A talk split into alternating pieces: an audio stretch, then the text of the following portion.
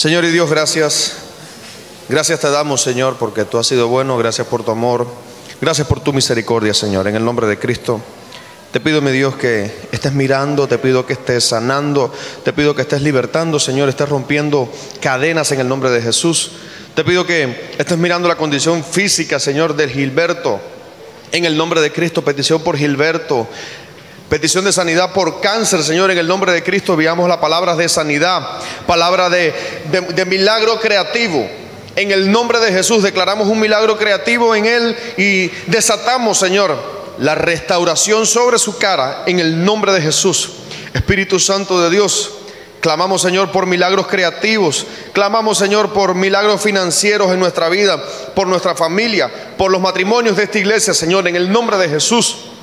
Yo te pido que estés uniendo a cada matrimonio, a padres con hijos. Te pido, Señor, que estés trayendo restauración familiar a los hogares de tus hijos, Señor, en el nombre de Jesús. Restaura la relación, Señor, entre padres e hijos, en el nombre de Jesús. Haz un milagro, Padre, en el nombre de Jesús. Y que podamos ver, Señor, que tú te glorificas en nuestra vida. En el nombre de Jesús, mi Señor. Clamamos, mi Dios. Clamamos, Padre, para que todo espíritu que quiera venir a dividir a los matrimonios de esta iglesia sea echado fuera en el nombre de Jesús. Espíritu Santo de Dios, trae renuevo, trae agua, Señor, para refrescar, mi Dios, todo problema que quiera venir a los matrimonios de esta casa, Señor. En el nombre de Cristo Jesús, te pido, mi Dios, que estés haciendo la obra y enviamos la palabra de sanidad sobre los hospitales, enviamos la palabra de sanidad, mi Señor, sobre todo lugar donde haya un enfermo, en el nombre de Jesús. A ti te damos gracias, Señor.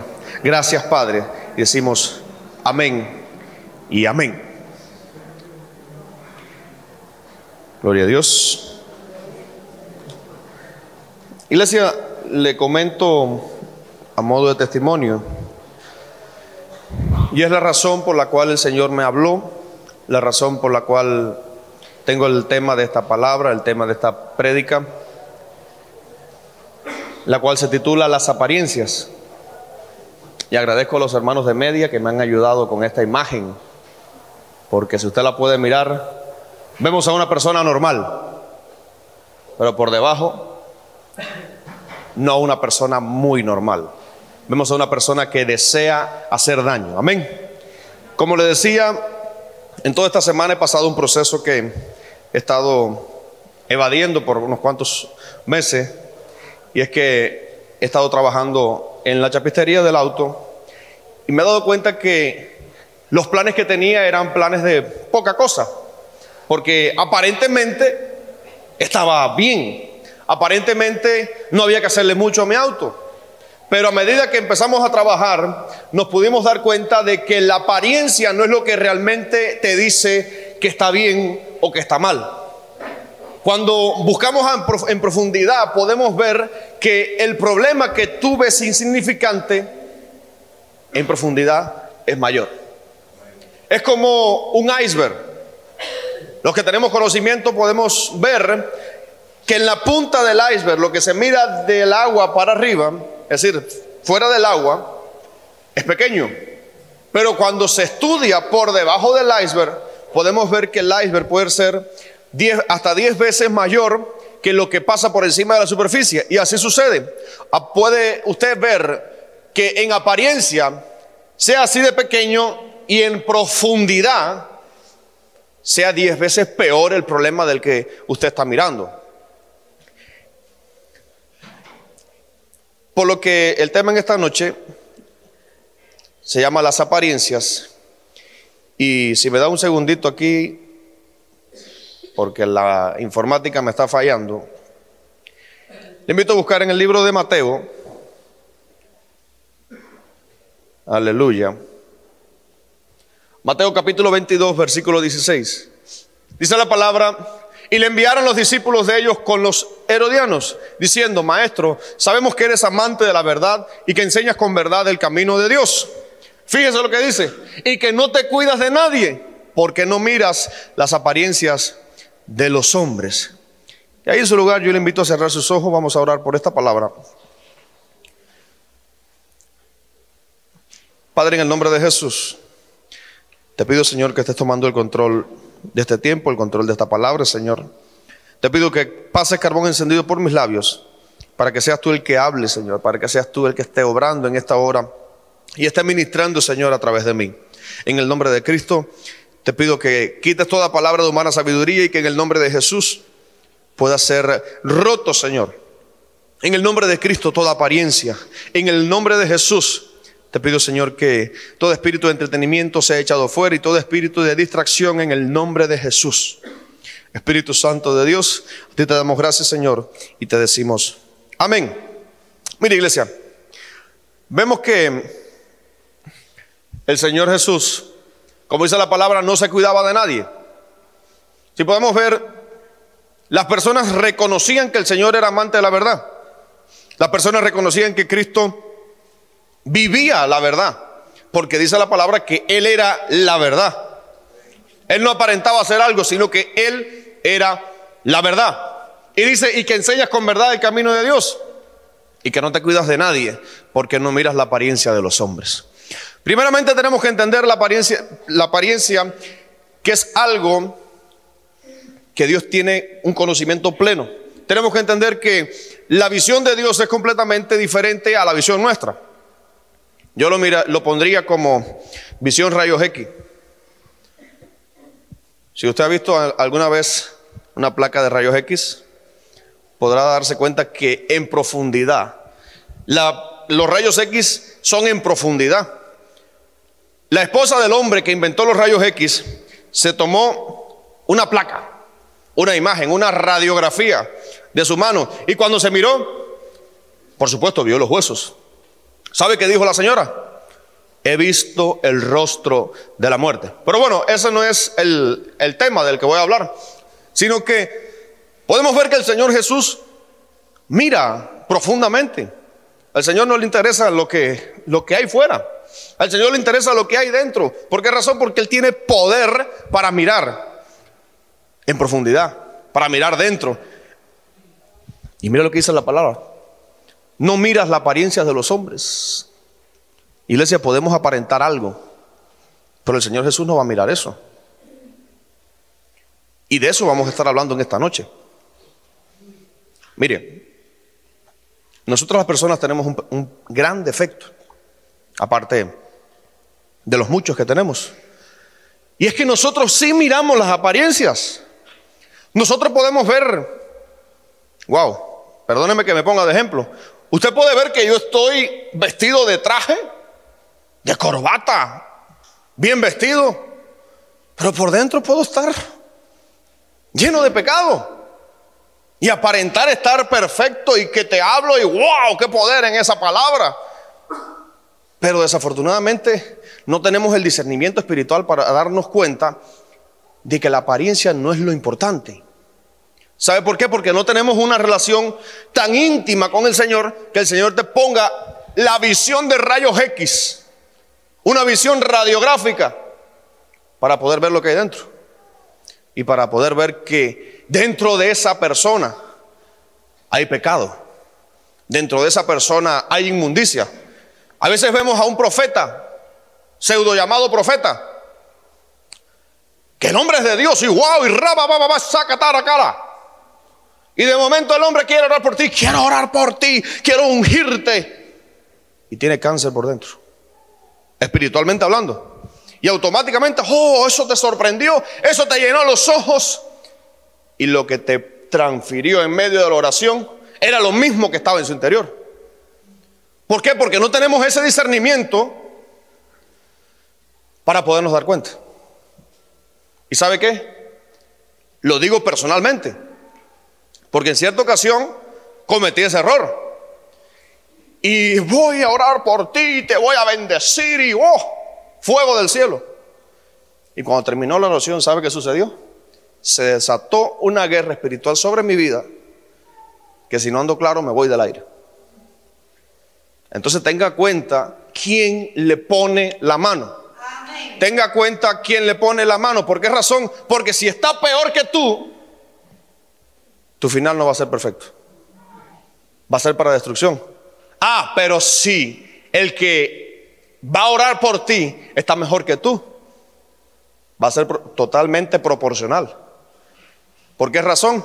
Porque tu final va a ser mejor. ¿De quién depende? Depende de ti. De ver, de poder mirar con la visión de Dios si realmente esa persona está en perfecto estado. Porque ahora no vaya a ser que usted diga, no, ya voy a rechazar todo tipo de oración. No voy a permitir que nadie ore por mí.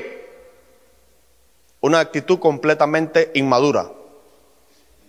Porque si tu pastor, si tu pastora quiere orar por ti,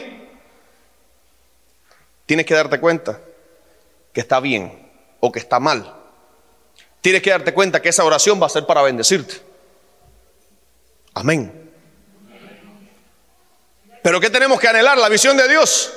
Tenemos que anhelar esa visión. ¿Para qué? Para poder identificar como así, como el Señor lo hacía. Para poder identificar cuándo va a ser de bendición esa oración. O cuándo va a hacerte daño.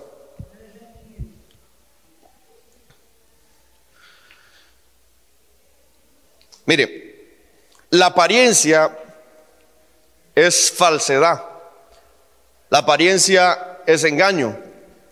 Es decir, es algo espiritual. ¿Por qué razón? Perdón, es algo superficial. ¿Por qué razón? Porque la apariencia es solamente lo que vemos por fuera. Es lo que está en la superficie, como lo decía del iceberg. Y entonces tenemos que ir a profundidad. Tenemos que detenernos a mirar porque podemos estar bien por fuera, aparentar estar bien. Un matrimonio aparenta estar bien. En la iglesia, amor y cariño, te quiero, mi amor, te amo, te adoro, te compro un toro. Pero cuando llegan a la casa, Dios santo, los sartenes todos están abollados. Vuelan las palabras, vuelan los sartenes. No se lanzan al televisor porque hay uno solo. Si no, hasta el televisor se lo lanzaban. ¿Por qué? Porque es algo superficial. La apariencia en el matrimonio es algo superficial. Por mencionar un ejemplo. Pero ya entrando en el desarrollo, número uno quiero hablar de Caín. Dice la palabra en Génesis 4.3. Y aconteció, andando el tiempo, que Caín trajo el fruto de la tierra del, fruto de, del fruto de la tierra una ofrenda a Jehová. ¿Cuál era la apariencia de Caín? Caín era un hombre de altar. Si usted estudia todo Génesis 4, podrá darse cuenta de que el primero en hacer altar fue Caín. Y luego su hermano Abel construyó su altar. Entonces, ¿a dónde le quiero llevar? que Caín aparentaba ser un hombre de altar, un hombre de revelación, el hombre que primero hizo un altar para hacer sacrificio al Señor. Pero déjeme, déjeme llegar un poquito más profundo. ¿Sabe qué yo veo aquí? Que los postreros serán primero. ¿Por qué razón? Porque Abel fue el último. Y sin embargo el sacrificio de Abel fue el que agradó al Señor. Porque dice la palabra que Abel trajo la oveja más gorda, la perfecta, la que no tenía mancha, la que no tenía defecto. Y el Señor se agradó de eso. Tal vez en medio de la ofrenda de, de Caín había imperfección. Tal vez en medio de la ofrenda de Caín no había algo que agradara al Señor. A lo mejor le puso remolacha. A lo mejor le puso zanahoria, por mencionar un ejemplo.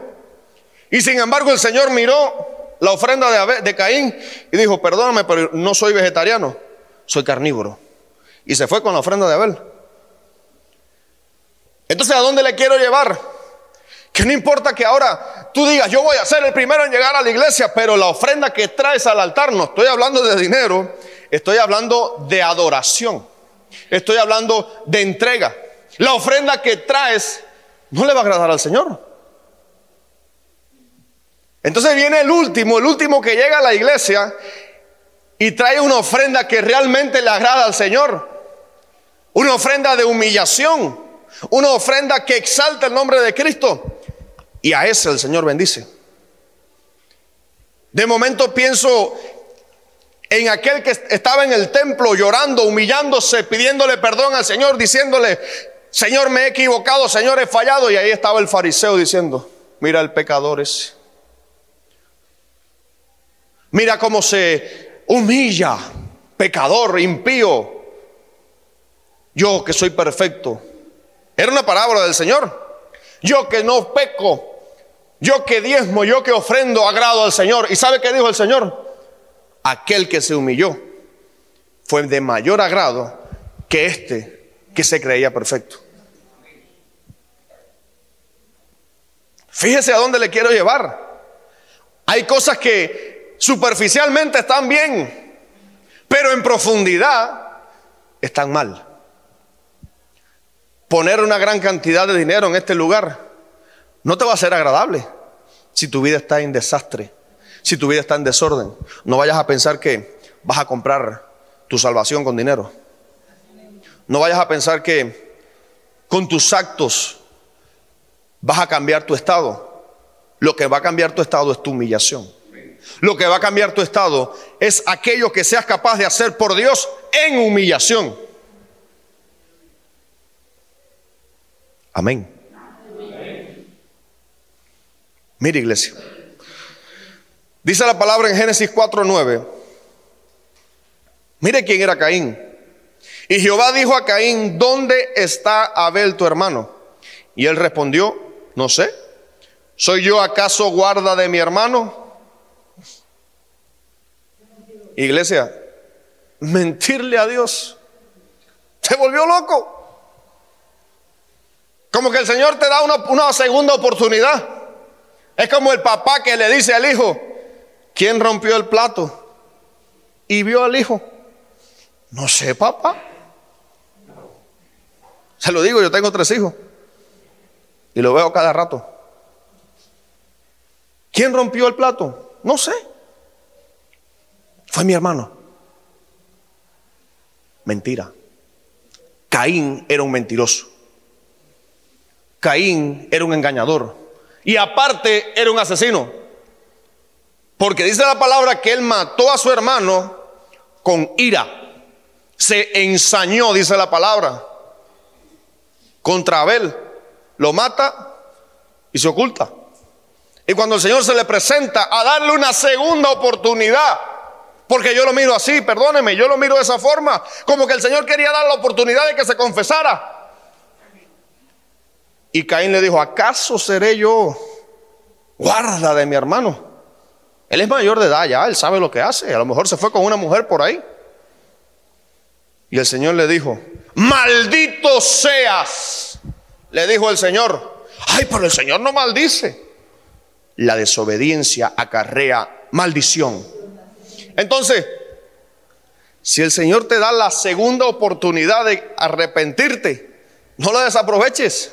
Si el Señor tiene la paciencia de hablarte y decirte, a ver qué has hecho, no seas tan ignorante de decirle, Señor, yo no he hecho nada. Porque ¿sabe qué? el resultado va a ser maldición. No sé, ¿soy yo acaso guarda de mi hermano? Como que lo veo un poco altivo, como que lo veo un poco arrogante. ¿Y sabe qué sucedió después? Le pone condiciones al Señor. Como si fuera poco. Que ponme una marca para que nadie me mate. Y el Señor en su infinita misericordia, la cual nunca vamos a entender, le concedió su pedido. Mire iglesia, Caín aparentaba ser alguien recto, aparentaba ser alguien obediente, aparentaba ser un hombre de Dios, pero en su interior estaba lleno de envidia, estaba lleno de altivez, estaba lleno de arrogancia. Y el resultado de él fue maldición. El resultado de sus actos fue maldición. Número dos, Moisés. Números 12.4, 12.3, perdón. Y aquel varón Moisés era muy manso, más que todos los hombres que había sobre la tierra. Moisés era una persona que se veía manso. Moisés fue alguien que fue criado en palacio, fue alguien que tuvo la oportunidad en su tiempo de recibir la mejor educación, la mejor comida, la mejor ropa, no le faltaba nada. Se veía como alguien manso, se veía como alguien obediente, aparentaba ser algo correcto. Mire, dice la palabra que él era el hombre más manso que había sobre la tierra. Y uno visualiza a Moisés como alguien de imitar, viéndolo de cierta forma. Alguien que no tenía falta, porque el simple hecho de controlar su carácter lo hacía alguien prácticamente perfecto. Dice la palabra que aquel que no tiene, aquel de cuyo espíritu no tiene riendas, es como una ciudad derribada y sin muros. Está en el libro de Proverbios. Entonces, como que la, la paciencia, la mansedumbre te pone como un vallado, te pone como una cerca, una pared para protegerte, porque la ira provoca muchos problemas en tu vida. La ira provoca casi el 50% de tus problemas. ¿Por qué razón en medio de la ira la, la persona no piensa? Muchos asesinatos son hechos por causa de la ira. Hombres contra mujeres, mujeres contra hombres por causa de la ira. Uno se aira, el otro se aira y al final el resultado es destrucción. Como ciudad derribada y sin muros es aquel cuyo espíritu no tiene rienda, dice la palabra. Exactamente, dice así. Entonces, podemos ver que ese Moisés manso, al ver que estaban azotando al hebreo, ¿qué hizo? Fue a hablar con el hombre, le dijo, mira, no hagas eso, si yo soy príncipe, te ordeno en mi nombre que no le hagas eso. ¿Qué hizo? No. Lo mató, ya, se acabó. Y por si fuera poco, lo oculta, lo entierra. Y como digo yo, siempre hay un ojo que te ve.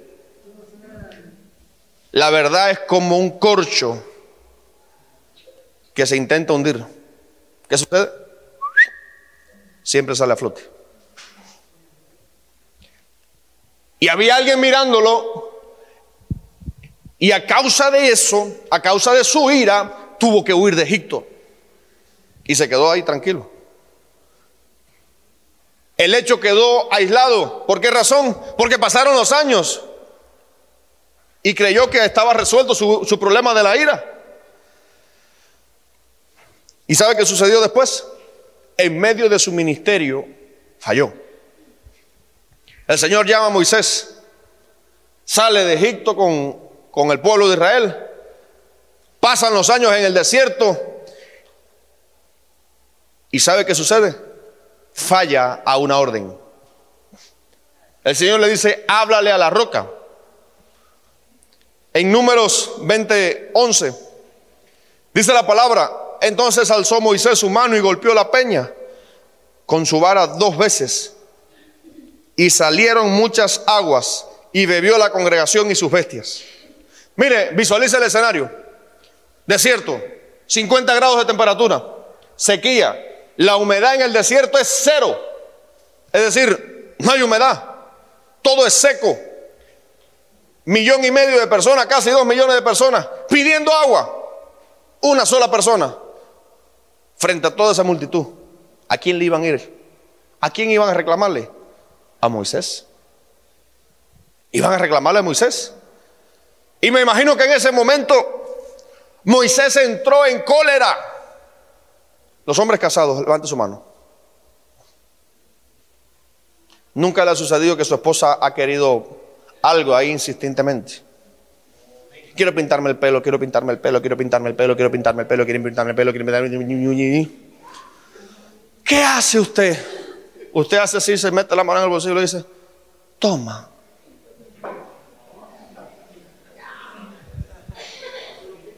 Cualquier semejanza con la realidad es pura coincidencia.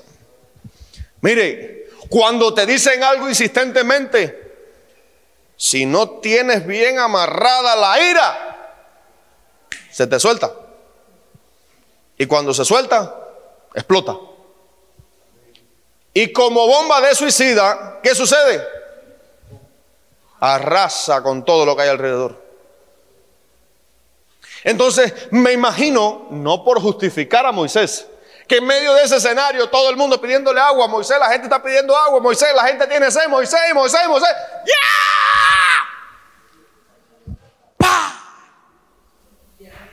Le cayó a palazo la piedra. Se le explotó la ira. Entonces el mismo escenario de hacía 60 años atrás se vuelve a repetir.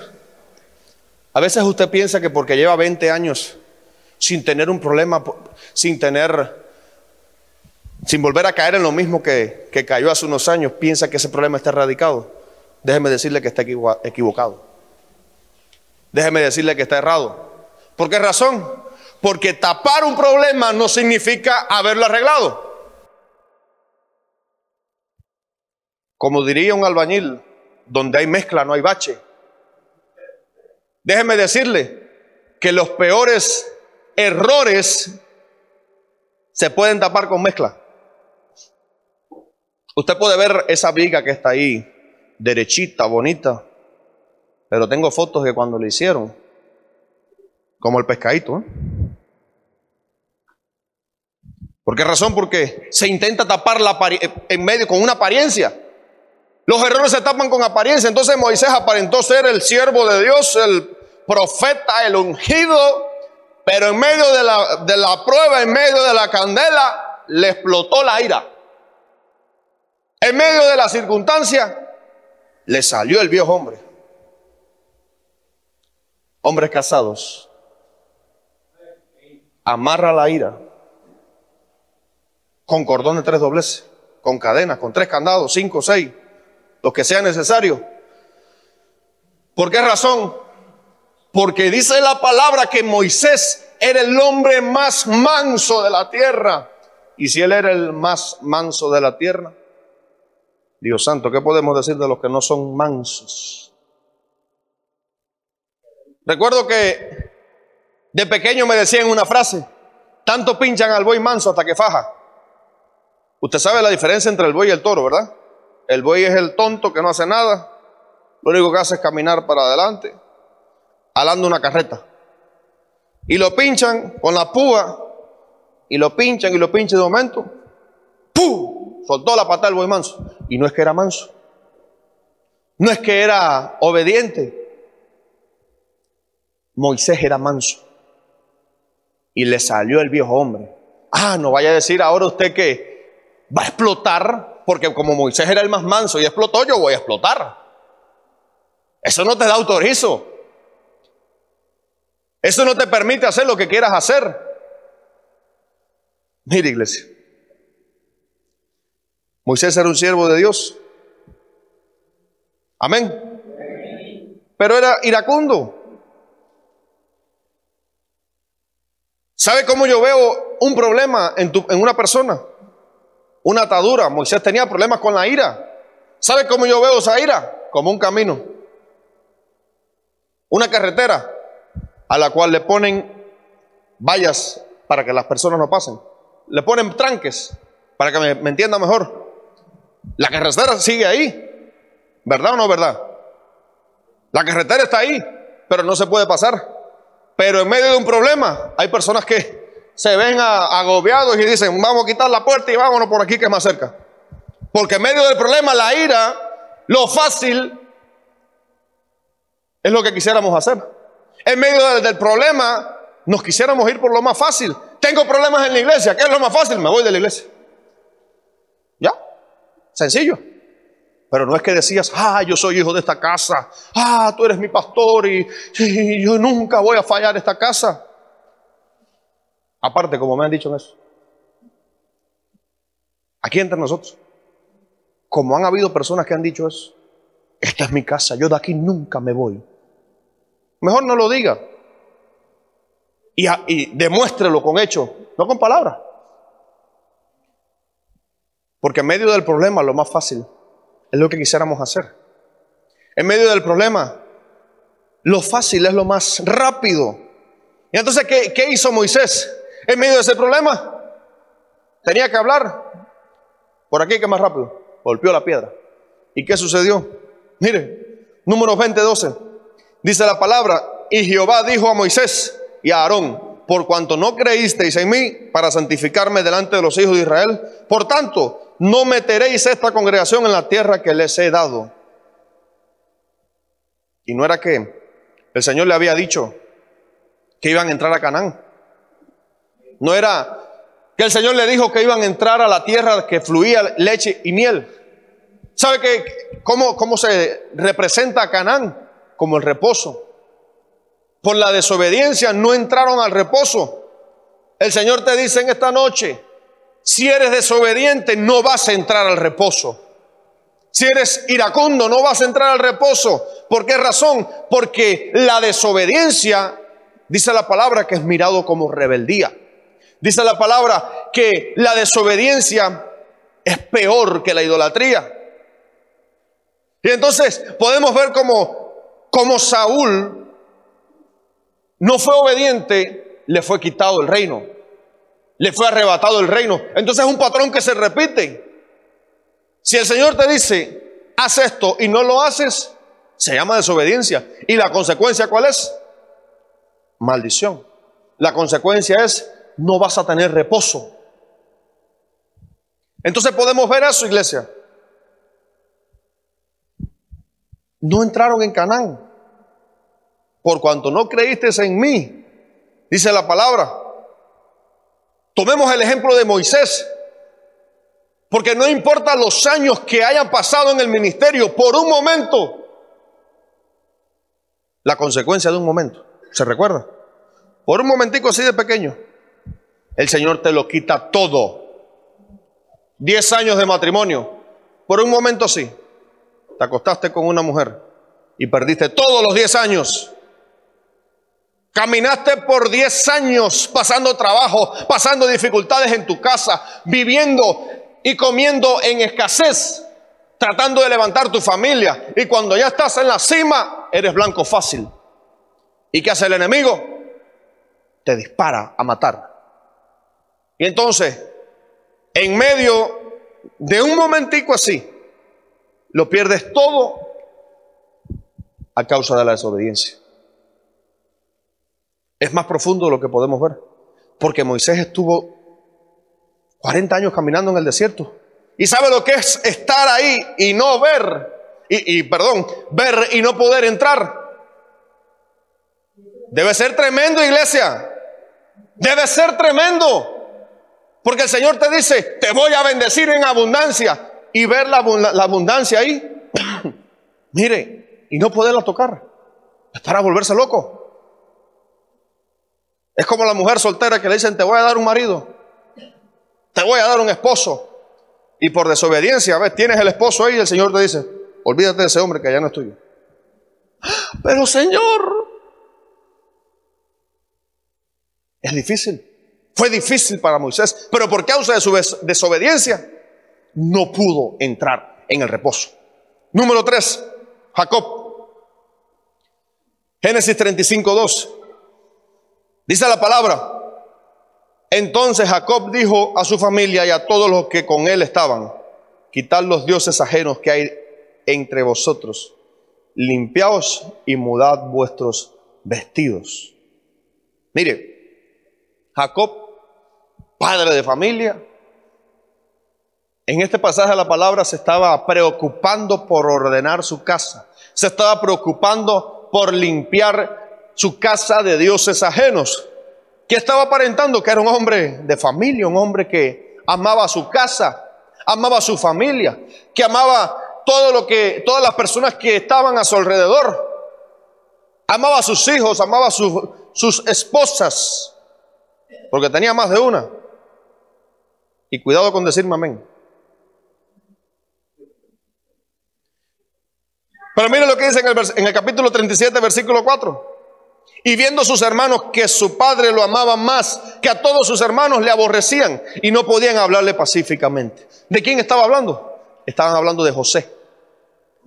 José en su momento fue el menor entre once hermanos, hasta que nació, nació Benjamín. José era el niño lindo de la casa, el niño que no podía coger sol, el niño que no se podía hacer una, una heridita en la rodilla, era la cosita linda de la casa. Y los hermanos mirándolo todo se daban cuenta que los once hermanos anteriores, ninguno había ido a la escuela. Ninguno había aprendido a, leer y a escribir. Y sin embargo vienen al niño lindo y se lo, se lo dan todo en su mano. Puf. Leía, escribía, era el cerebro de la casa. Y entonces por causa de Jacob, por causa de su mal balance familiar, diría yo, provocó que los otros hermanos aborrecieran a su hijo. Los que son padres de más de un hijo, el mal balance del amor en tus hijos va a provocar que un hermano odie al otro. Va a provocar que uno mire mal al otro. ¿Por qué? Por causa tuya. Jacob aparentaba ser un buen hombre, aparentaba amar a su familia, pero por sus propios actos acarrió maldición sobre sus hijos. ¿Cuál maldición? La división. Su familia no estaba unida. ¿Sabe por qué le digo que no estaba unida? Porque cuando violan a su hija, violan a Dina, ¿qué sucedió? Dos planearon matar a todos, a todos en la ciudad, a todos los hombres de la ciudad. ¿Y qué hicieron? Se fueron. Y al, y al día siguiente fue que Jacob se enteró. No había unión en su casa. No había unión en su familia. Entonces Jacob aparentaba ser un hombre de familia, un hombre que tenía pertenencia. Jacob tenía dinero, Jacob tenía nombre. ¿Y qué sucedió? Destruyen el, el pueblo. Y luego, mire, dice la palabra, Dios santo, el resto de los hijos fueron a cazar el botín. ¿Sabe de qué estoy hablando? Después que matan los hombres, se lo roban todo y le prenden candela a la ciudad. ¿Y entonces? ¿De qué sirve tener tantos hijos? ¿De qué sirve tener una familia numerosa?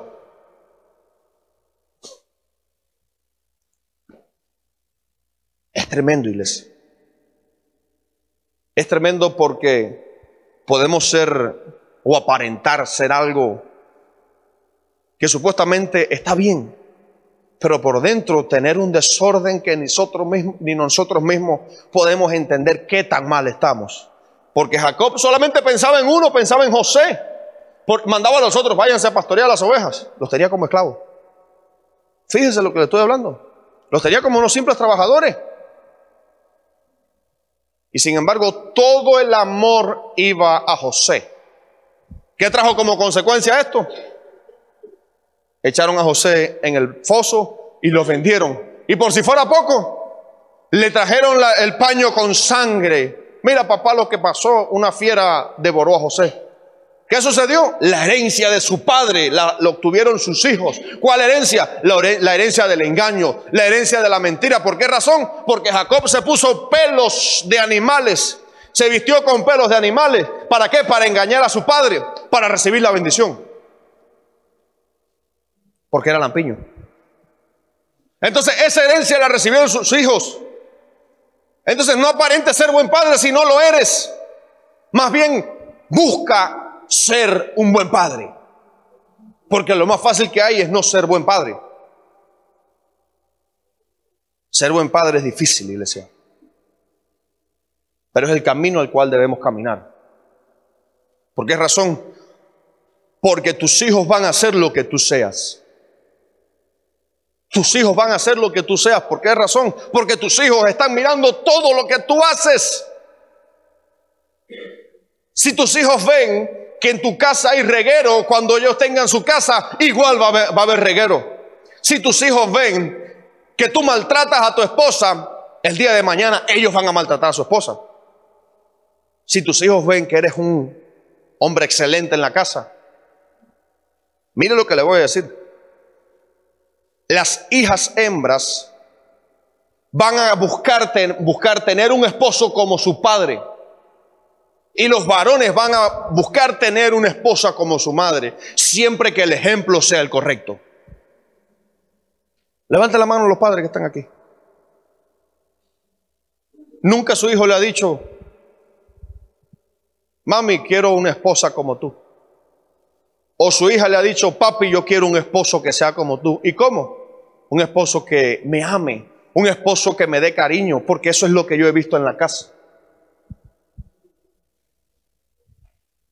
Un niño, un padre le dijo al hijo, hijo, ten cuidado cómo caminas. Y el hijo le dijo, no, ten cuidado tú cómo caminas, porque yo sigo tus pasos. Entonces, no podemos aparentar ser buenos padres si no lo somos. ¿Sabe cuál era otro problema que tenía Jacob? En medio de sus problemas familiares, tenía muchas esposas. Y por si fuera poco, amaba solamente a una. ¿Y el resto? ¿Qué sucedió con ella? ¿Qué sucedió con el resto? Las quería solamente para, para parir. Un día, fu, ya, se acabó. Otro hijo. Ten cuenta si no amas a tu esposa. Ten cuenta si no amas a tu esposo. ¿Por qué razón? Porque tu matrimonio irá al colapso. Tu matrimonio irá a la destrucción. ¿Por qué razón? Porque el amor es el cemento que une los ladrillos de tu matrimonio. El amor es el cemento que une los ladrillos que edifican tu casa. Y si no hay amor, iglesia, no hay nada. Número cuatro. Apóstol Pedro. Mateo 16, 19.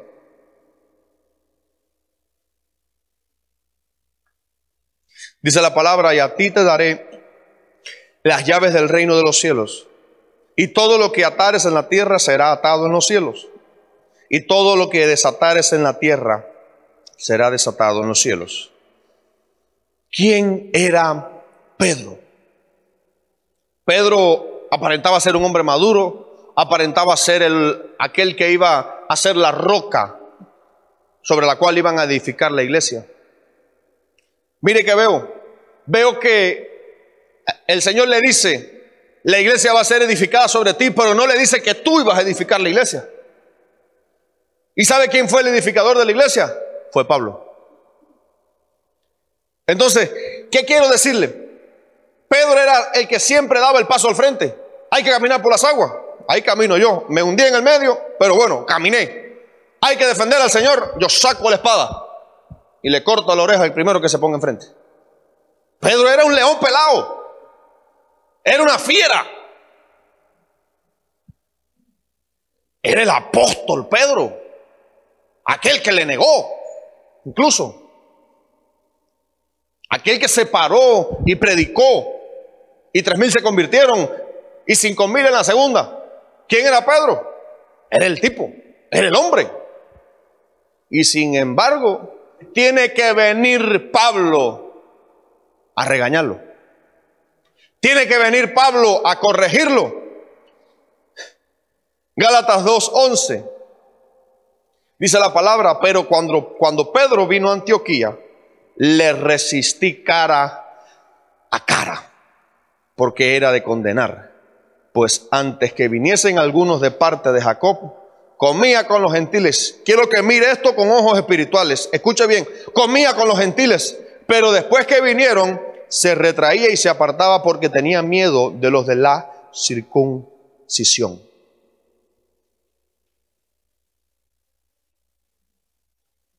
¿Sabe qué yo veo ahí? Un choque de trenes. ¿Ha visto alguna vez el choque de dos trenes de frente? No quiera verlo. Porque siempre hay una que gana. La más fuerte es la que gana. ¿Y entonces qué sucedió aquí?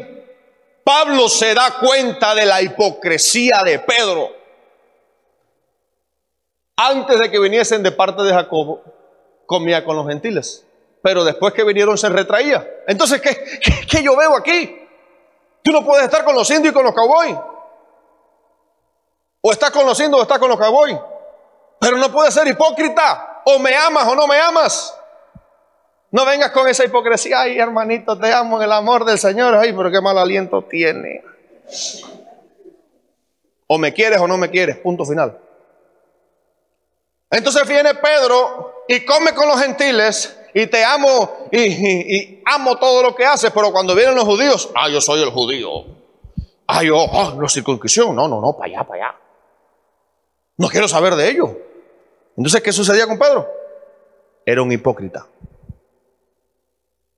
Porque en buen castellano eso se llama hipocresía. Y Pablo se da cuenta de eso. Y el edificador lo corrige públicamente. Iglesia, ¿por cuánto se corrige hoy públicamente a alguien? ¿Por cuánto yo le digo a alguien, cállate David? ¿Por cuánto? Ay, se ofende, ay hermano, ay, me voy de la iglesia, me maltrató el pastor. Imagínese el apóstol Pedro.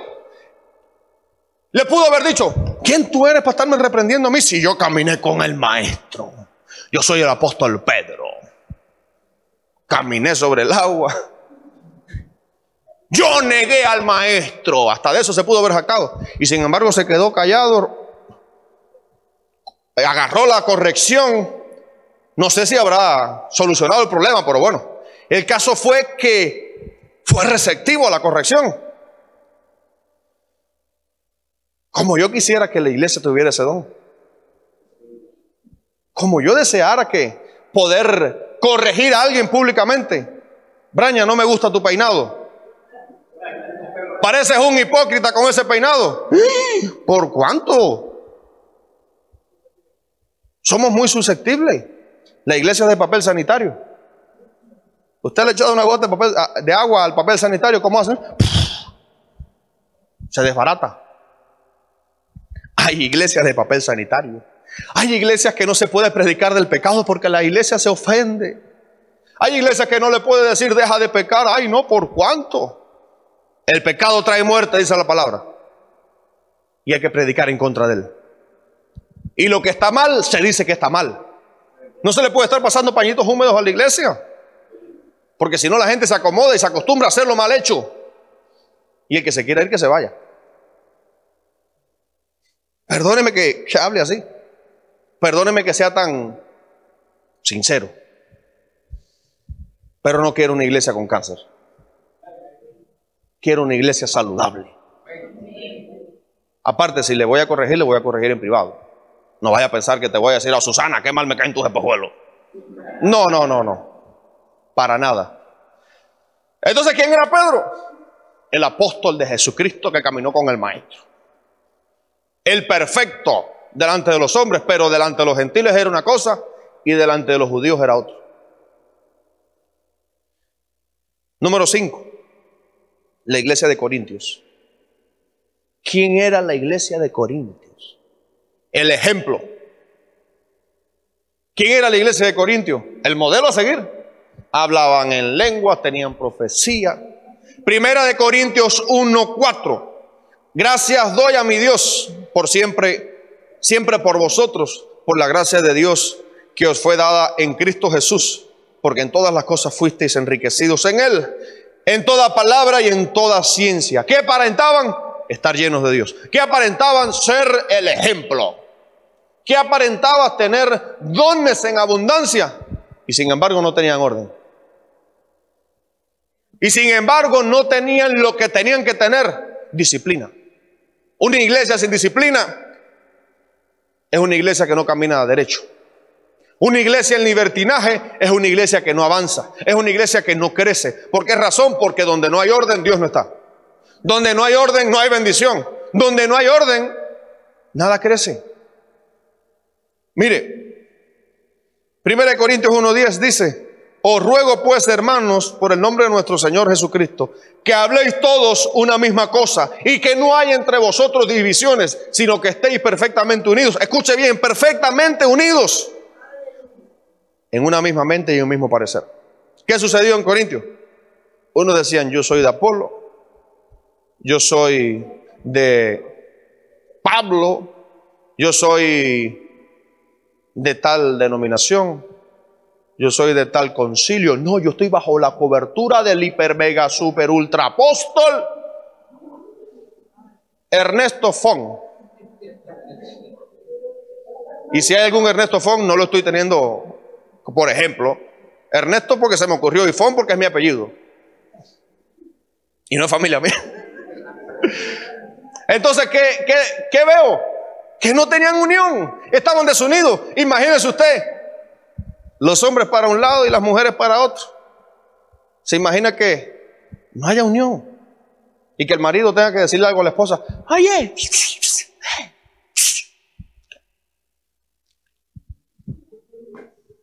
la iglesia no puede estar desunida.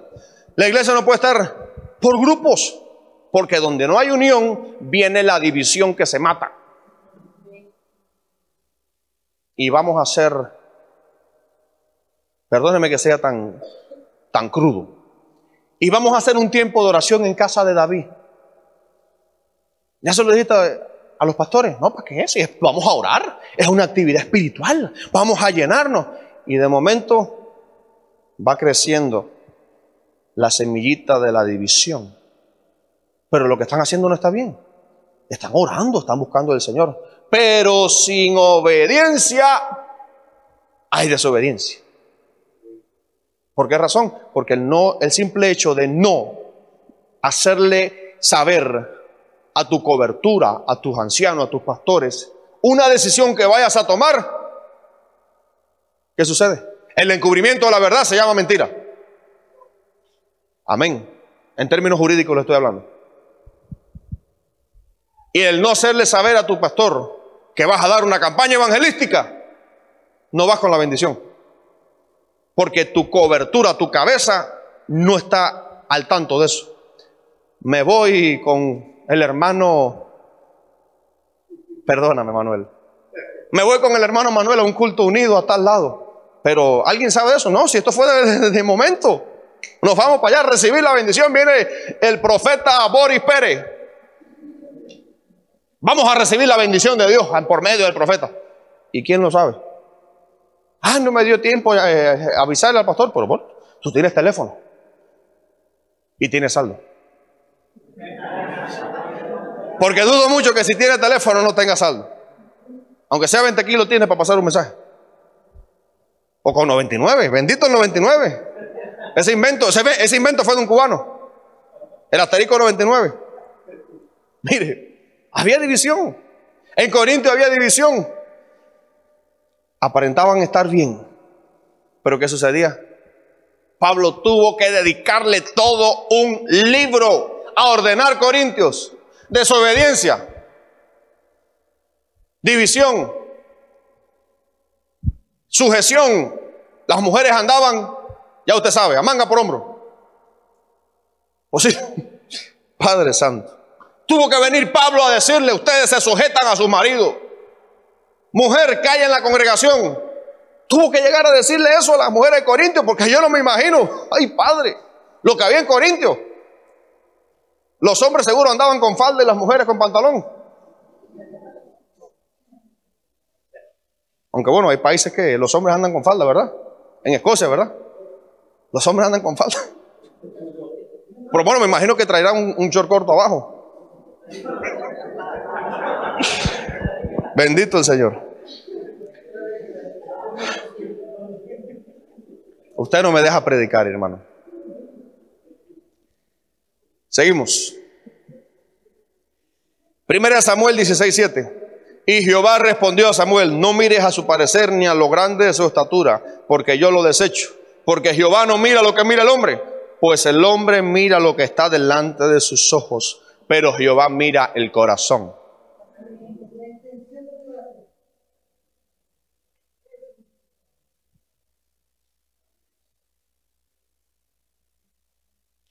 Jehová mira lo que hay en el corazón. ¿Quién era Samuel? El profetazo de Dios, el superprofeta de su tiempo. Y mira aquel blancón, siete pies, y dijo, este es el rey de Israel. Y el Señor le dijo, va uno, ok. Este mandó, este Van tres. Este señor. Van seis. Entonces, ¿quién es? Miró. Puso su confianza en la vista. Y le pregunta, ¿acaso te queda otro hijo? ¿Acaso hay otro que no me has enseñado? Ah, sí, está aquel cuidando ovejas. Pero eso es, eso no sabe ni hablar. Eso no es en vez de decir haya, dice aiga. Dice nosotros. Eso no sirve para nada. Mire, iglesia. El Señor mira lo que hay en tu corazón. El Señor mira la intención de tu corazón. Y si la intención tuya es estar en tu, ahí en tu silla, sentado como pescado en nevera y no pones un chícharo, ni siquiera en la primicia, iglesia, el Señor no te va a usar. El Señor no te va a usar. Sin embargo, si Él mira que tienes deseos de ser usado, aunque no sepas hablar, Él te va a poner la palabra en tu boca. Aunque no sepas hablar, Él te va a enseñar lo que tienes que decir. Ah, pero necesitas algo. Una sola cosa. Querer ser usado. ¿Quién se iba a imaginar aquel muchachito de 14, 15 años? ¿Se imagina usted? Esa cosita así. Flaco, seguro. Con espinillas en la cara. No era nadie. Y de pronto lo mandan a llamar. Me imagino que hasta se asustó. ¿Qué pasó? ¿Qué pasó? ¿Por qué me estás llamando? ¿Pasó algo en la casa? No, el profeta te mandó a llamar. El profeta quiere ungirte como rey. En el momento más inesperado es cuando vienen las buenas noticias. En el momento más inesperado, en el momento cuando más solo te sientes, es cuando vienen las buenas noticias. Y es el momento que te tienes que callar y no hablar, simplemente recibir lo que el Señor tiene para darte. Pero depende de ti. ¿Por qué estaba haciendo David? David cantaba, David adoraba, David anhelaba, vivía lo que hacía, vivía el cántico, vivía la adoración, anhelaba pastorear ovejas, aunque no eran de él.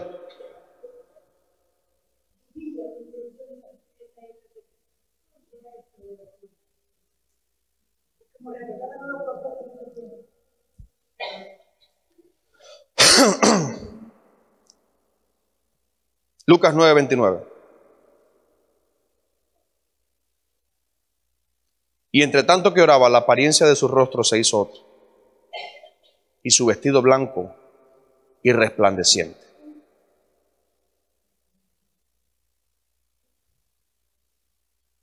Cristo tenía una imagen hermosa. Cristo tenía una apariencia perfecta.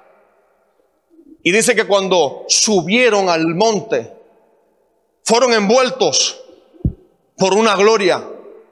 Y en medio de esa presencia, ¿qué sucedió? Su rostro le cambió, sus vestiduras le cambiaron. En medio de la presencia, el Señor te va a cambiar. El Señor te va a cambiar tu rostro, tu ropa y te va a hacer resplandecer. Entonces tu apariencia va a ser la verdadera, la real, la perfecta aquella que va a ser agradable delante de la presencia de Dios.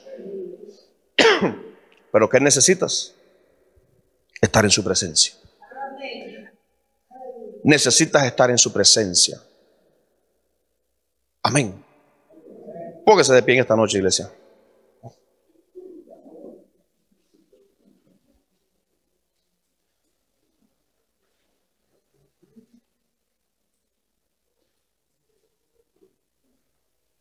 Señor y Dios, gracias te damos.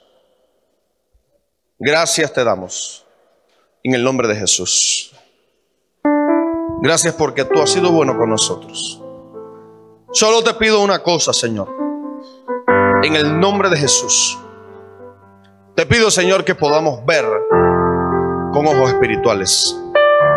Te pido, Señor, que podamos discernir con ojos espirituales te pido, Dios, que pongas tu visión en nosotros, Señor. pongas tu vista en nosotros, en nuestros ojos, para poder ver y discernir, Señor, lo que viene de ti. En el nombre de Cristo Jesús, yo desato ahora, Señor, en el nombre de Jesús sobre tu iglesia, una visión espiritual sobre tus hijos, una visión para poder edificar tu iglesia, Señor, para poder edificar tu pueblo. Desato, Señor, ahora ligaduras. Yo declaro y ordeno que se caigan ahora. Se caen ahora, Señor, toda barrera espiritual, toda escama que no permite que tu iglesia pueda ver, ver bien, Señor. En el nombre de Jesús. Reprendo todo aquello que quiera ser enviado en contra de tu iglesia, Señor. En el nombre de Jesús. Reprendo todo aquello que se quiera levantar a destruir tu iglesia.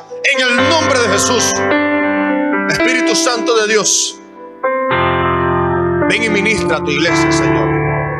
Ministra nuestras vidas. En el nombre de Jesús. Clamo, Dios, por un renuevo clamo, Señor, por una restauración. Y te pido, Señor, que en el nombre de Cristo estés abriendo los ojos de tu pueblo. Estés abriendo los ojos para poder ver el mundo espiritual en el nombre de Jesús. Iglesia, reciben esta noche. Reciben esta noche la visión de Dios. Reciben esta noche el don de Dios en el nombre de Jesús. Yo declaro que tus ojos van a ser abiertos. Van a ser abiertos al mundo espiritual para que te levantes como guerrero, para que te levantes como vigía, para que te levantes como guardián de esta casa en el nombre de Jesús e intercedas por esta iglesia en el nombre de Jesús. Espíritu de Dios, ven y fluye, Señor. Ven y fluye, Padre, en el nombre de Cristo y abre los ojos espirituales de tu pueblo. En el nombre de Jesús. En el nombre de Jesús. Fluye, Señor. En el nombre de Jesús. Renueva nuestro interior, Señor. Renueva nuestro interior en el nombre de Cristo. Espíritu Santo de Dios. Espíritu Santo de Dios. Fluye, Señor. Fluye, Señor, en esta hora. Itarama quiere quiere bella maya kaya. Shorodo vaya makira taramaya rebekira vaisore bekita vaya. Se abren tus ojos en esta hora. Se abren tus ojos en esta hora. En el nombre de Jesús. En el nombre de Jesús. Tú eres santo, Señor. Ven y reposa en nosotros, Señor. Ven y reposa en nuestro cuerpo. Haz habitación en nosotros, Señor. Queremos ser habitación tuya, Señor. En el nombre de Jesús. Sopla, Señor.